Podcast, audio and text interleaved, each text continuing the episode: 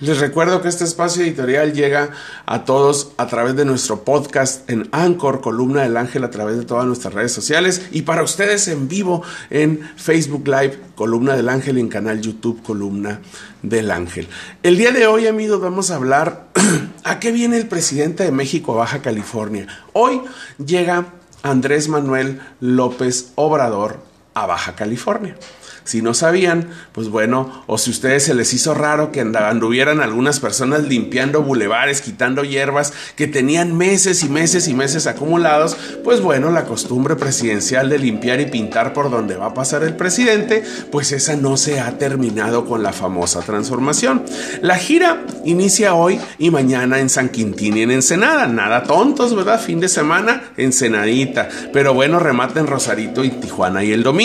A la frontera viene a anunciar la regularización de autos chocolates, como un decreto sin importarle las voces de los comerciantes de autos que pagan impuestos y que contribuyan generando empleos, sin importarle que la industria automotriz eh, tenga que despedir empleados porque prefieren la gente comprar un auto chocolate que, eh, que comprar un auto nuevo. Pero sobre todo ignorando que todos los que usan los carros chocolates jamás van a integrarse a un padrón de formalidad porque nunca van a renovar sus placas. preferirían al año que viene pues comprarse otro chocolate.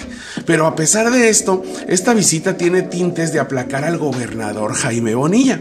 Ayer circularon fotos donde la gobernadora electa, la más joven gobernadora Marina del Pilar, sin la compañía de Bonilla solita, pues fue y tocó la puerta en Palacio Nacional y visitó al presidente López Obrador. ¿Qué le fue a decir si al día siguiente López Obrador estaría aquí? Esto deja más dudas que respuestas.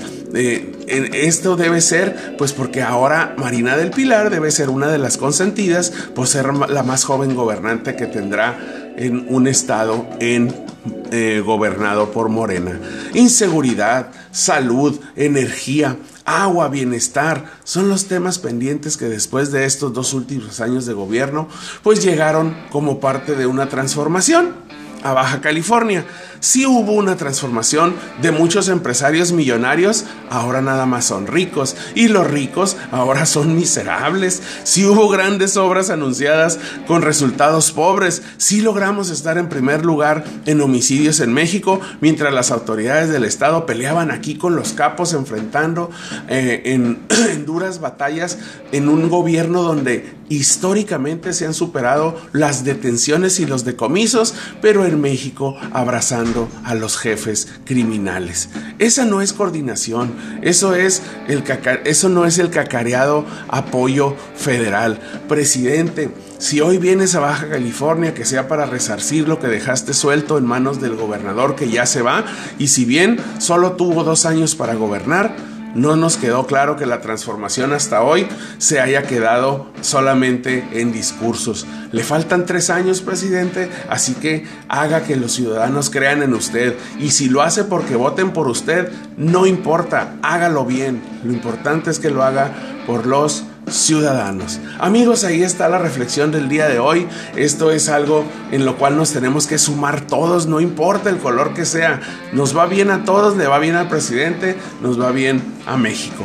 Gracias amigos, vamos a una pausa musical. A los que nos escucharon en Anchor, Columna del Ángel, muchas gracias. Y en Columna del Ángel en YouTube y en Facebook, continuamos.